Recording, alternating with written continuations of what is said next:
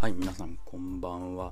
えー今日もちょっとバタバタしてて遅くなってしまったんですが、えーポッドキャストやっていければなと思います。はい。で実はさっきまで映画を見ていまして、ちょっとオフトピックとしてそれについて話そうかなと思うんですけど、えー前のポッドキャストやら、なんだろうな、ツイッターやらで、えー言ったりしてるんですけど、えー僕は A24 っていう映画の企業映画制作会社配給会社がもうめちゃくちゃ好きであのインデペンデント系のレーベルっていうんですかね。そういう映画会社で、まあ、とにかくそこの作る映画が非常にまあかっこよくてストーリーも面白くてっていうものが多いので、えーよく見ているんですが今回はあの「カモンカモン」っていう映画がちょうど東宝シネマズでやってたのでちょっと水曜だし安くなってるし見に行こうかっていうことで、えーわざわざね A24 の T シャツを着てなんか恥ずかしかったですけど、まあ、それで臨んで、えー見てまいりました。この「カモンカモン」っていうのは、えーなんだろうなこのストーリー的には本当大雑把に言うと、えー大人と子供の成長物語みたいなまあ、テーマとしてはよくあるかなと思うんですがそのプレゼンテーションというかあの見せ方が良くて、えー全編白黒です。で A24、A24 の映画っていうのは結構なんだろうなこう色使いに特徴があったり色使いが、えーなんだろうなこう映画に合ったそのシーンに合った色を非常にうまく出してくるっていうのが多いんですけど、えーいい例で言うとユーフォリアとか、えーゼンデイヤが主演を務めていてドレイクが、えプロデューサーかな？プロデューサーとして入っているめちゃめちゃ成功している、えーアメリカのドラマなんですけど、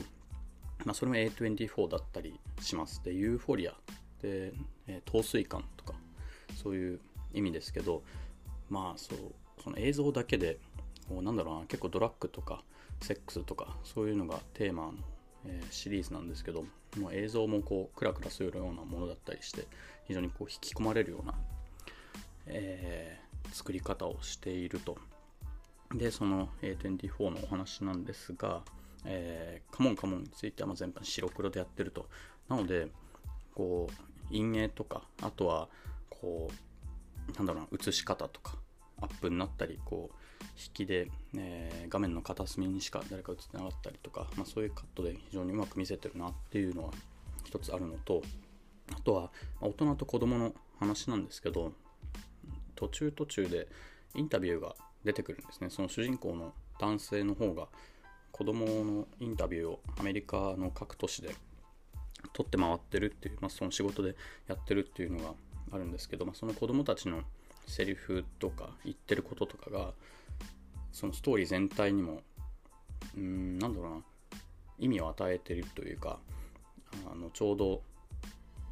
大人のその男性の主人公が子供とどうしていいかわからない時にその子供の直接その子供のインタビューしてる子供の、えーなんだろうな話してる内容をその主人公の男性がこう拾ってああだこう悩むっていうわけじゃないんですけどこう視聴者見る側としてはその非常にストーリーと絡んでくるようなうまい使い方をしてるなというような映画でございました。なので見せ方がすごく良かったです。はい。なので A24 に興味があるっていう方ぜひぜひあのおすすめの映画レーベルなので見てみてください。というわけで、えー本日もファッションニュースをやっていくんですがまずは一発目は防具ビジネスからです。はい。僕の大好きな防具ビジネスからで、えーメンバー限定の記事でございます。皆さんぜひぜひメンバーになってください、えーメンバー限定の記事で、えーファッション NFT レビューということで、えいろんな企業が NFT のなんだろうプロジェクトを作ったり NFT として、え NFT を発売したりだとかプレゼントしたりだとかいろんな取り組みをしていてで顧客とのなんだろうな新たな接点を持とうとしているっていうのが今の状況かなと思っています。でその、えー記事にはその NFT の主要なプロジェクトを追っかけて、えー、例えばですねルイ・ヴィトンだったら2021年の8月に NFT を出していて、えー、ゲームを使ってる人はまそれもらえるよっていうあの数量限定ではあるんですが、まあ、そういうものをこうフリーで渡していると。で今の、えー、価値その NFT1 個の価値は9イーサリアムになっていますよっていうことなので今1イーサいくらだっけな忘れましたけどまあ数百万になっているという感じでまあだいぶどのプロジェクトもこれを見る限りでは伸びているという感じです。で NFT マーケットってまあ去年から、まあ、一昨年ぐらいからですね非常に盛り上がっていてあの有名なのが一番最初にクリスティーズだっけなあのオークションで売れたビープルの作品だとかも奥の値段がついたりあとはジャック・ドーシーのツイッター上の初めてのツイートが、え3億円ぐらいですかね。3億円ぐらいで売れて非常にそこから盛り上がってきたっていう印象があるんですがジャック同士のツイートを今見てみるともう大体150万ぐらいにまで値段が落ちちゃってます。なのでまだまだ安定しないし結構、まあ、投機マネーがめちゃくちゃ入ってるよねっていうのが今のなんだろうな、まあ、良くも悪くも新しい市場なので、まあ、そういう状況に、あるということですねでこの記事では、まあ、そういう背景もありながらブランドとして、えー、2つ大きく2つの機能をなんだろうなその2つの機能をうまく使っているところが成功してるよねっていうことを書いてます。えー、1つがユーティリティです。ユーティリティって何かというとその NFT にいろんな機能というか、えー、特典をつけることができるんですね。例えばその NFT をクリニックの例だとその NFT を持ってる人は実際の商品も1つもらえますよとかそういうものが例えば特典としてね、ねつくことがつけることができますで NFT ってもちろん転売可能なので、えー、その転売しては新しい商品がもらえるっていうことをやってたらまあビジネスとしてもなかなかこう意味わかんないことになっちゃうよねっていうことがあるので例えば最初の1人だけにそれを付与するとかそういう、えー、その権利をですね最初の1人だけ付与するとかそういう使い方もできるのでもうやり方は無限ですよね。なのでその NFT 自体をなんだろうなその美術品というかコレクタブルのアイテムとしての価値はそうなんだけどそれプラス特典。その特典をどうやって、え付与していくかっていうのが一つえこれから探求していかなければいけないポイントです。でもう一つが、まあ、これはうーんなんだろうなその NFT に限らずかなとは思うんですけど、まあ、コミュニティそのブランドのファンのコミュニティをどんどんこう広げていって、まあ、その一つの手法として NFT を使っていくっていうのが、えー、なんだろうなこうキーサクセスファクターじゃないですけどそういう使い方をうまくしてるところが今後 NFT を活用して伸びていくブランドなんじゃないかっていうことが、え、記事には書かれています。で、コミュニティっていうと多分 NFT、その NFT を持ってる人が結構、なんだろうな、それをアピールできるというか、まあ、コレクタブルアイテムに近いような使い方なのかなっていうふうに、えー、思います。で、いずれにせよ、この NFT のプロジェクトとか、えー、NFT のギバウェイみたいなあの配ったりしたブランドっていうのはこの1回きりではなくてあくまでこう1回やってみて実際にフィードバックがどうだったか、えー、もちろんあまり成功しなかったところとか思ってた反響とは全然違うなんてブランドもあると思うんですけども例えばうん、ま、そういうブランドもあるものの、えー、NFT に親しみのある人についてはブランドがその NFT を介してその NFT は知ってるけどブランドはあまり知らないよっていう人にアピールする場になったり逆にもともとのブランドのファンだったけど NFT は全然親しみがないよよくわからないよっていう人については NFT 方面にこうなんだろうな注意持っていくというか新たなタッチポイントの創出っていう風になるのかなって思います。はい。まいずれにせよそのタッチポイントを増やしていってであのなんだブランドの新しい付加価値の付加価値をつけることができるツールとして今後実験的な試みが続いていくんじゃないかなっていうふうに思います。で結構、えー、他の他のビジネスというかそういう実際に NFT を作っているところだとかそのノウハウがあるところと組んで出すっていう試みも非常に大きく、えーえー、たくさん行われているのでなんだろうなまあ初期的にはそういうところと組んでやりつつまあどんどんどんどん、えー、お金もあるブランドが多いので、えー、特に大きいところですよね。自分たちのチームを作ってそれで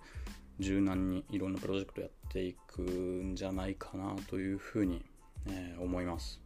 はい、ということで、えー、防具ビジネスこれアメリカ版ですね。アメリカしか今は防具ビジネスという媒体がないので、えー、防具ビジネスの記事でございました。そして本日もう一本あります。はい。えー、CFDA 防具ファッションファンドが2022年のファイナリストを発表したということで、えー、このファッションファンドっていうのは結構長い歴史のあるもので、えー、2003年に始まっていてもう20年近くやっている、えー、なんだろうなそういうアワードみたいなものです。で過去にはアレキサンダー・ワンだとかあとフィリップ・リムだとかもここの支援を獲得していて、まあ、非常にうまく機能してるなっていうのがあります。選ばれたブランドは、えー、500万とあとは、えー、メンターシップ。すなわち、えー、ファッションでこれ CFDA でアメリカファッション協会ですけど、防具も名前連ねてるので、えー、アナ・ウィンターだとか、まあ、そこのキーパーソンのアドバイスを直接受けられるっていうことかなと思います。はい。なので、これは非常にいい試みですよね。で、実際に今回、そこの栄誉あるファイナリストに選ばれた人たちのプロフィールを見ると、もちろんアメリカのブランドなんですが、えー、中人十色じゃないですけど結構その黒人系のブランドだとかあとはもう黒人かける、えー、なんだろうなクイアファッションじゃないですけど、まあ、そういうアイデンティティを打ち出しているものが、えー、結構あります。あとは、えー、バチバチの正統派のブランド、えー、パーソンズで学んでそのやりきれるのもとでちょっとやって、えー、ブランド作りましたみたいな、えー、超正統の人も